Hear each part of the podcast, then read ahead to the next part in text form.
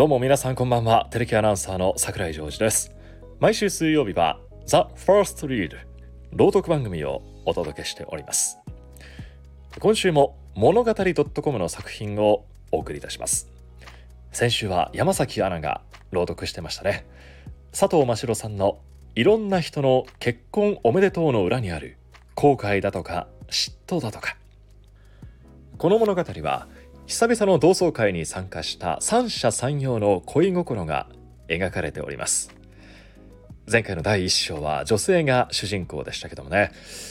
あーなんかわかるなというかあるよなっていうね。行き場のない恋心。うん。でしたね。ではその第2章お届けいたします。久々の同窓会。期待してなかったわけじゃない。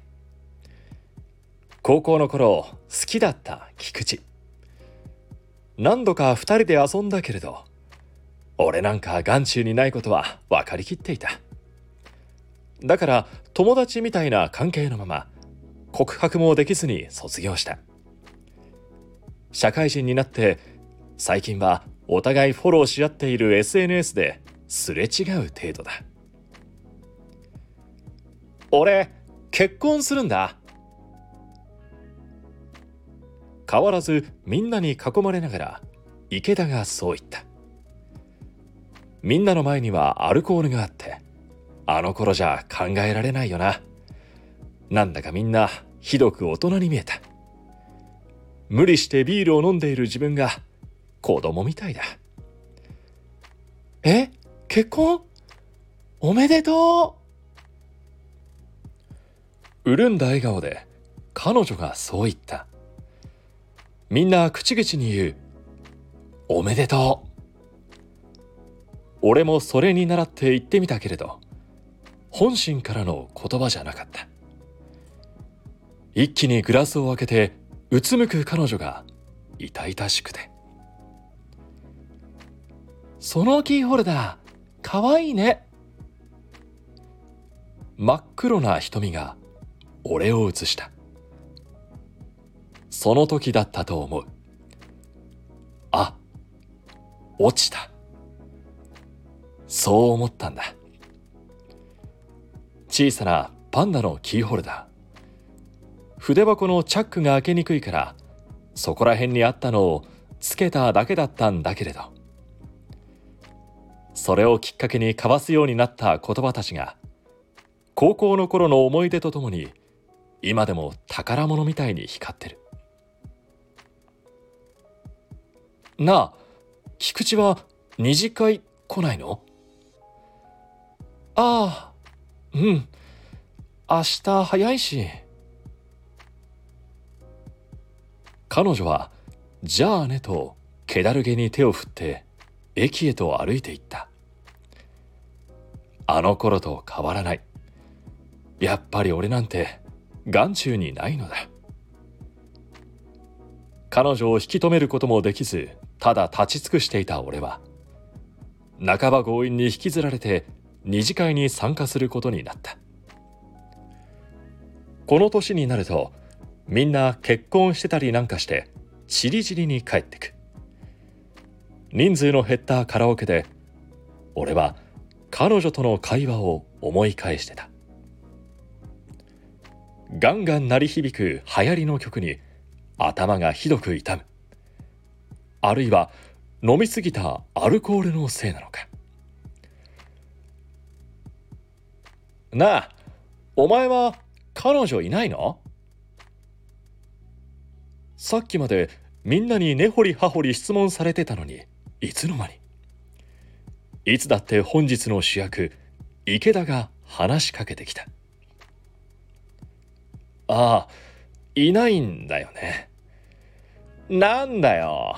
そんなキーホルダーしてるから彼女からもらったのかと思った。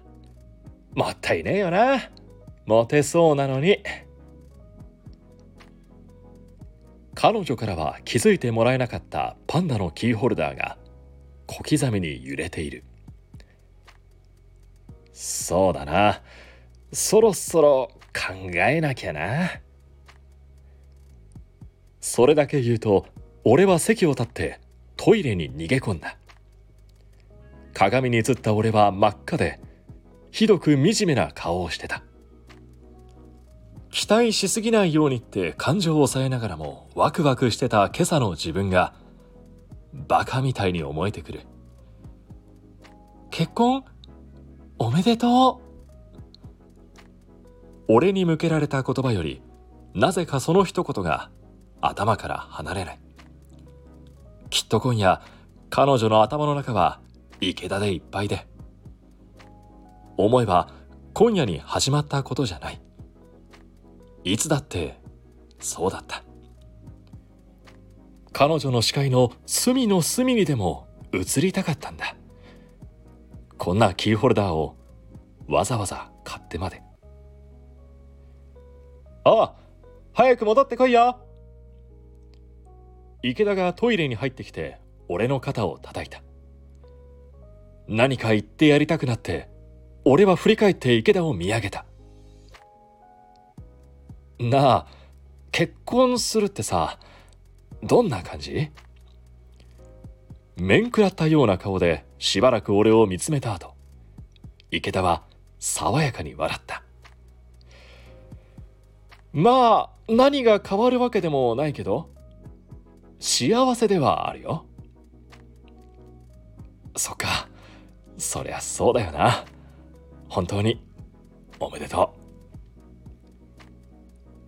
トイレを出て騒がしい個室に戻る廊下。俺はあんなことを言って何がしたかったんだろうと立ち止まる。菊池の分まで何か言ってやりたかったんだろうか。自分でもよくわからない。結婚おめでとうの裏にある名もない感情だとか。うーんというわけで第2章をお届けいたしました。第1章とは別の人の視点でこの第2章同じ同窓会を語ってるんですよね。